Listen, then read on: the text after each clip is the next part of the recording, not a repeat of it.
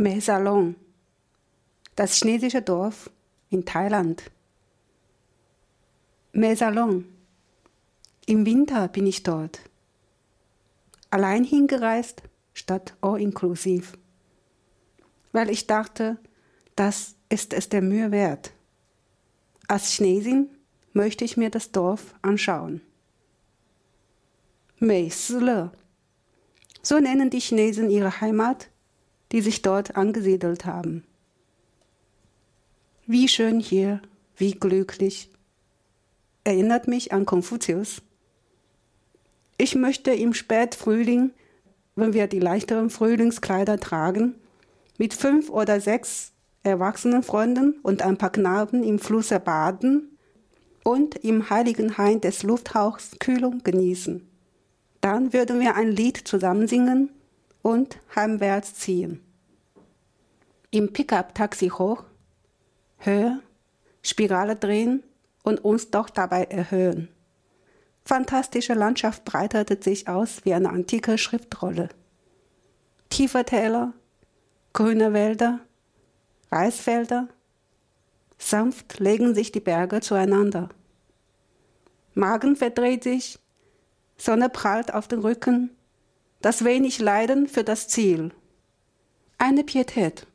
Ja, Pietät für die verlorenen Landsleute, eine vergessene Geschichte, ein erstarrtes Land, ein verwehrtes Volk, das wieder einmal aus allen Fugen geriet und daraufhin unter einer seligen Ideologie in eine Schablone gepresst wurde.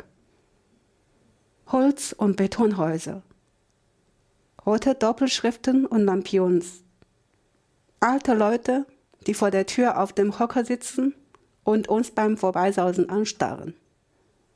Eine einzige Zickzackstraße schlängelte sich hinauf zu einem weißen Tempel. Vor dem 7-Eleven-Laden steigen wir aus. Blanke Enttäuschung. Nichts deutet auf eine Sehenswürdigkeit hin, außer dass ich mich in der Abgelegenheit eines Bergdorfes befinde. Und wo ist das Museum, das die Entstehung dieser Geschichte aufbewahrt? Ich frage auf Chinesisch, bekomme chinesische Antwort. Ach, es gibt kein Museum, nur einen Ausstellungsraum. Da vorne, geradeaus laufen. Was Leckeres zu essen? Richtig chinesisch? Sehen Sie da unten das zweigeschossige Haus mit roten Dächern? Da gibt es die beste Nudelsuppe. Yunnan-Stil. Wir essen alle gern dort. Das besagte Haus mit einer offenen Eingangshalle. Sechs große viereckige Holztische die Tischplatte hat den langen Prozess des Abblätterns bereits zur Hälfte hinter sich, strahlt jetzt eine Wärme aus, da sie mich an die Schule erinnert.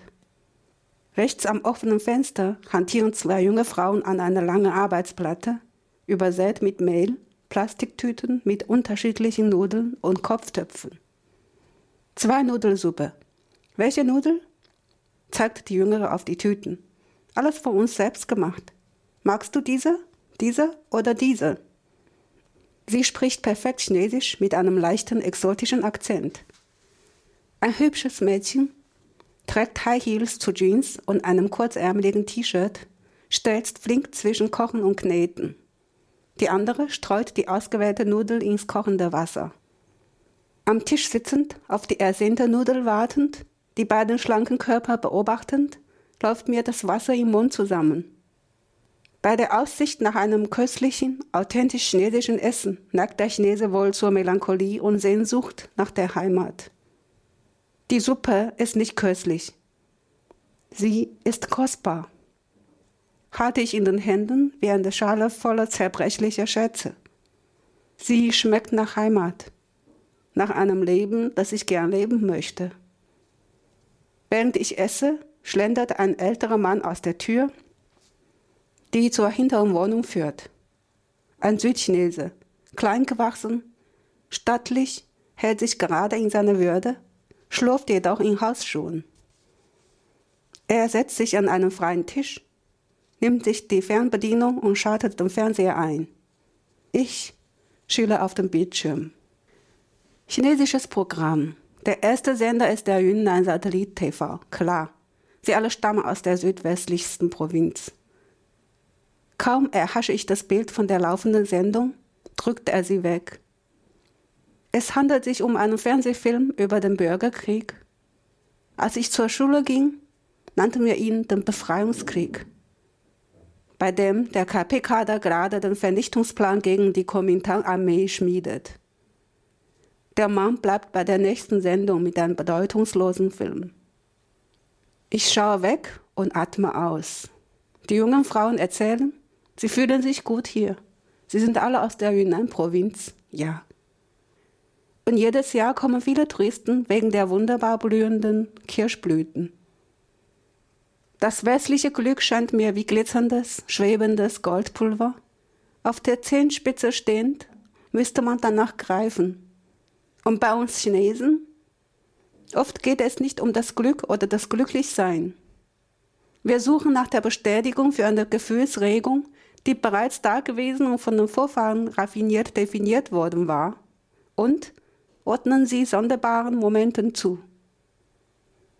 Diese Bestätigung, diese Zugehörigkeit gleicht dem Glück. Nein, ich spreche nicht vom Glück. Sie auch nicht. Wir sind ein Volk der Existenzialisten. Hintergrund im Jahr 1994 verlor Chiang Kai-shek den Bürgerkrieg gegen die KP, flüchtete nach Taiwan. Der Rest der Division 93 seiner Truppe, stationiert in der südwestlichen Provinz Yunnan, floh über Myanmar nach Mesalong. Ein paar tausende Soldaten waren sie, geführt von dem General Duan Xiwen. Hier bauten sie das Dorf auf, bis die thailändische Regierung sie in den 60ern einbürgern ließ. 美斯乐，泰国的中国村。梅萨隆，泰国人这么叫的。位于泰缅边境的高山上，海拔一千八百米。今年冬天我去了那里。去那里的旅游团不多，我干脆自己去。 国内时髦词叫做自由行，我想这是一种作为中国人的态度。中国人把这个村子叫做美斯乐。美哉斯地，乐哉斯地。对于和平美好生活的向往，在经历了战乱的上代人心中，该是无比强烈的吧？令人想起孔子和曾子的理想：莫春者，春服既成，冠者五六人，童子六七人，欲乎沂，风夫舞鱼，咏而归。春天到了，几个朋友一起在河里游游泳。和煦的春风将身体吹干，懒洋洋的唱着歌回家，美斯乐。出租车沿着螺旋形的山路攀升，大山在我们脚下无限延伸，此起彼伏。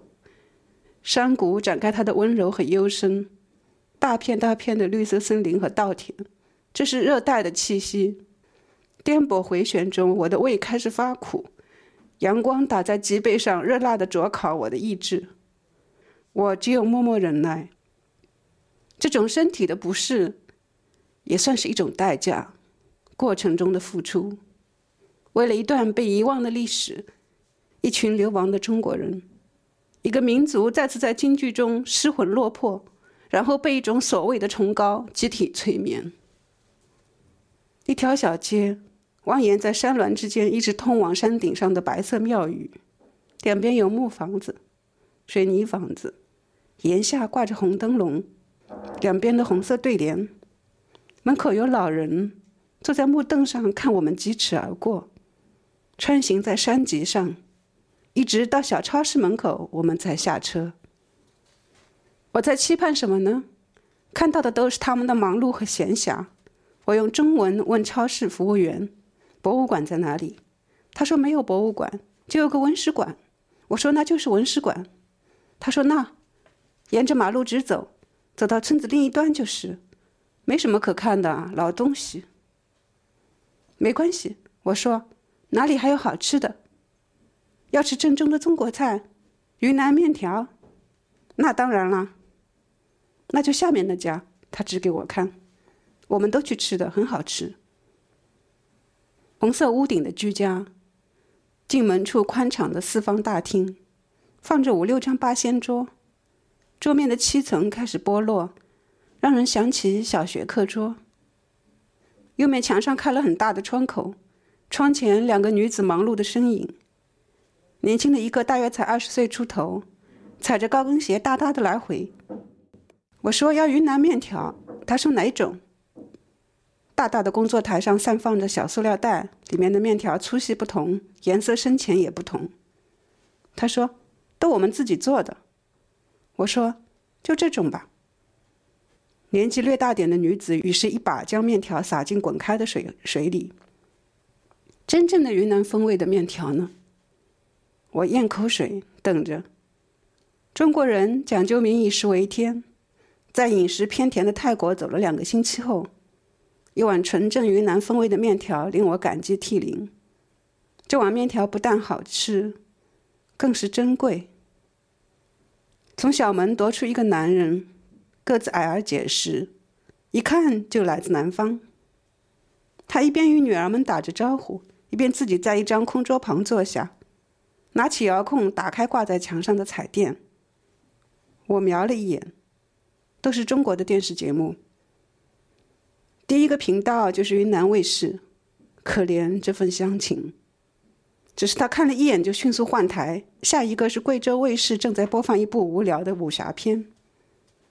就这短短一秒钟，我知道他为什么不看家乡台，因为云南卫视播放的是一部关于解放战争的连续剧。画面中，解放军干部正在筹划战役。自从来到国外，我已经习惯把这场战争称为内战 （Civil War）。